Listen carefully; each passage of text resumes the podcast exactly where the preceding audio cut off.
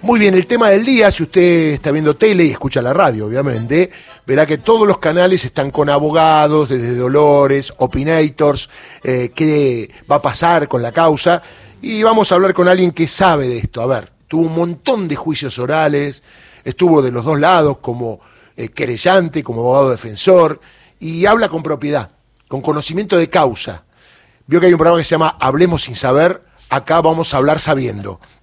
Estamos en contacto con el doctor Albino Estefañolo, que para mí es uno de los abogados penalistas que más sabe en la República Argentina, al menos el manejo de lo que es el debate oral y a la hora de sacar las pasiones del tema estrictamente jurídico, porque si bien uno tiene pasión en todo lo que hace, cuando defiende a alguien o querella en una causa, tiene que ceñirse a lo que dice el código, porque si no, por la pasión lo puede ganar, pero jurídicamente lo puede perder, y eso no tiene ningún sentido.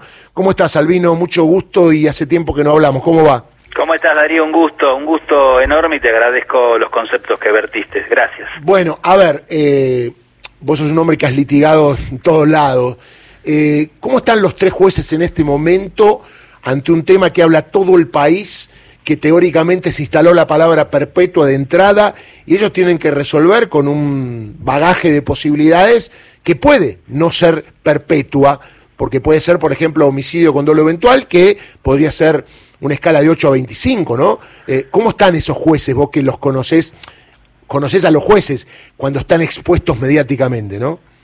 Es difícil, es muy difícil, porque se puso, se puso un piso que realmente es el máximo de nuestro Código Penal y eso hace que los jueces cualquier calificación que estimen oportuna, correcta, concreta y que vaya a las conductas, no te olvides Darío que acá lo que tenemos que ver es el acto, el derecho penal juzga el acto, no es un derecho penal de autor, no es porque sean malos, porque se hayan peleado antes o porque su familia, no, no, esto lo que tenemos que ver es el acto, el acto es tremendo, es tristísimo, es lamentable y a todos nos lleva a las peores eh, opiniones en cuanto a esa circunstancia. Pero técnicamente ellos tienen que ver si realmente la perpetua se justifica. Y ahí es donde yo tengo mis, mis dudas. Creo que técnicamente veo clara la, la situación del homicidio y sin atenuantes pero no veo los agravantes tampoco. Para mí la figura es el homicidio simple dentro de 8 a 25 la escala penal del homicidio que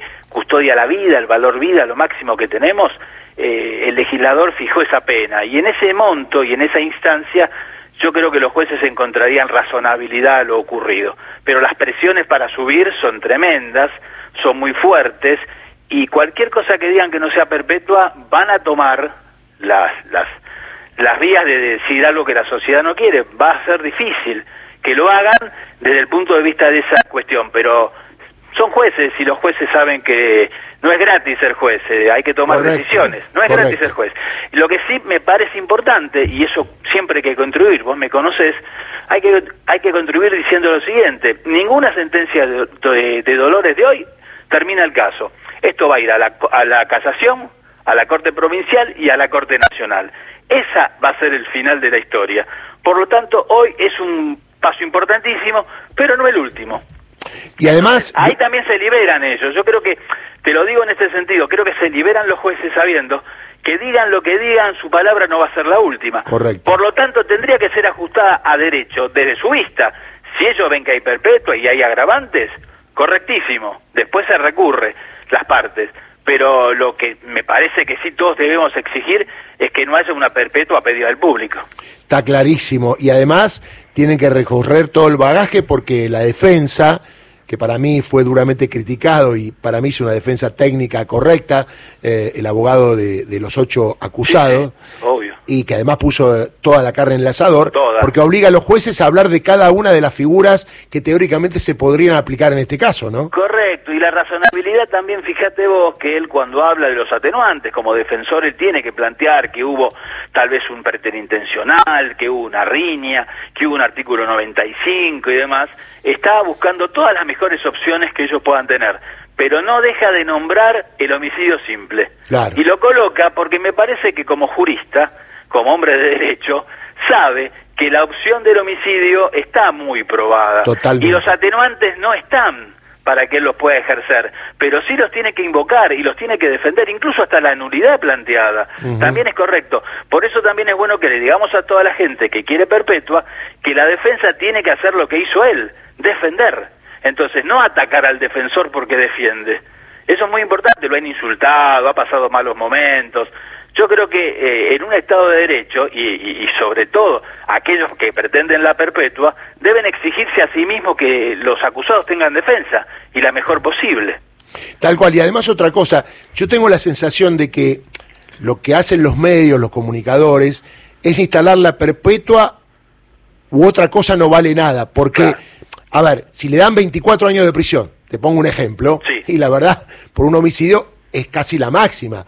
Digo, está la sensación como si le dan 20 años de prisión, ah, no es nada porque no fue perpetuo, y digo, ahí nos estamos equivocando. Es como que si no le dan perpetuo es como porque son absueltos, y eso es lo que hay que instalar. Eh, está claro que absueltos yo creo no van a ser, pero que si hay una condena por homicidio, también va a ser alta, ¿no? Sí, va a ser alta, va a ser seguramente alta, van a tener en cuenta un montón de cuestiones, lo que puede haber grados, que eso me parece correcto, es decir, no todos deberían tener la misma responsabilidad, puede haber algún partícipe que pueda tener, si es secundario o menos pena, si es autor, coautor o partícipe necesario, es la misma pena, son disquisiciones técnicas que los ubican por las acciones en distintos momentos, pero no cambia la pena, pero si hay algún secundario, el tribunal debería medir de un tercio a la mitad hacia abajo. Eso puede llegar a ocurrir, puede llegar a ocurrir, pero siempre hablando de montos altos. Creo yo que es la idea que puede, puede estar dando vuelta a la cabeza de los jueces.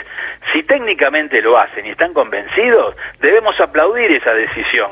Seguramente la comunidad va a decir que no hubo justicia, como rezan los carteles, pero eso es una cuestión, lamentablemente, de llevarnos a opinar por un sentimiento que es la trágica muerte de Fernando, que todos deploramos y que apoyamos a esos padres. Eso sí, eso no quita lo otro.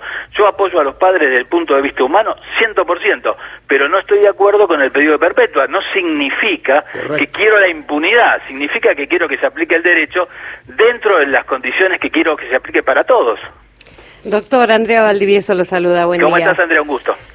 Em, los fiscales han pedido también, además de perpetua para todos los acusados, han pedido falso testimonio para Juan Pedro Guarino, quien fue absuelto en la causa, y también para Tomás Colazo, el eh, sindicado rugby número 11, que eh, también declaró como testigo. ¿Cree que el tribunal va, va a aceptar eh, esa investigación por falso Mira, eso generalmente lo que se hace es extraer testimonios para que se investigue en la sede competente ante el pedido generalmente lo que se hace es eso, extraer testimonios con las constancias del debate para que un tribunal averigüe, investigue, instruya esa circunstancia. Es probable que eso eh, ocurra porque fue pedido. Ahora, si yo mal no entendí, eh, la fundamentación que hace la Fiscalía lo hace en función de la reticencia, eh, no del dicho. Y eso tiene un pequeño detalle que tal vez obvió la Fiscalía ellos cuando fueron sobreseídos, de hecho, tienen también la posibilidad, cuando declaran, de no autoincriminarse. Con lo cual el silencio, sí, no pueden mentir. Eso sí, si, si, mienten hay falso testimonio, pero pretender que contesten algo que los puede autoincriminar estaría cubierto por, por la manda procesal a favor de ellos con lo cual creo que no debe prosperar. Si es correcto que yo entendí la reticencia, te aclaro. Albino, muchas gracias, es eh, un gusto hablar con vos. No, gracias, gracias, un abrazo y bueno, buen programa y felicitaciones, me sumo a los oyentes. Gracias. Bueno, muchas gracias. Hasta luego. Hasta luego, el doctor Albino Estefanuolo, clarísimo, no hay más nada que agregar.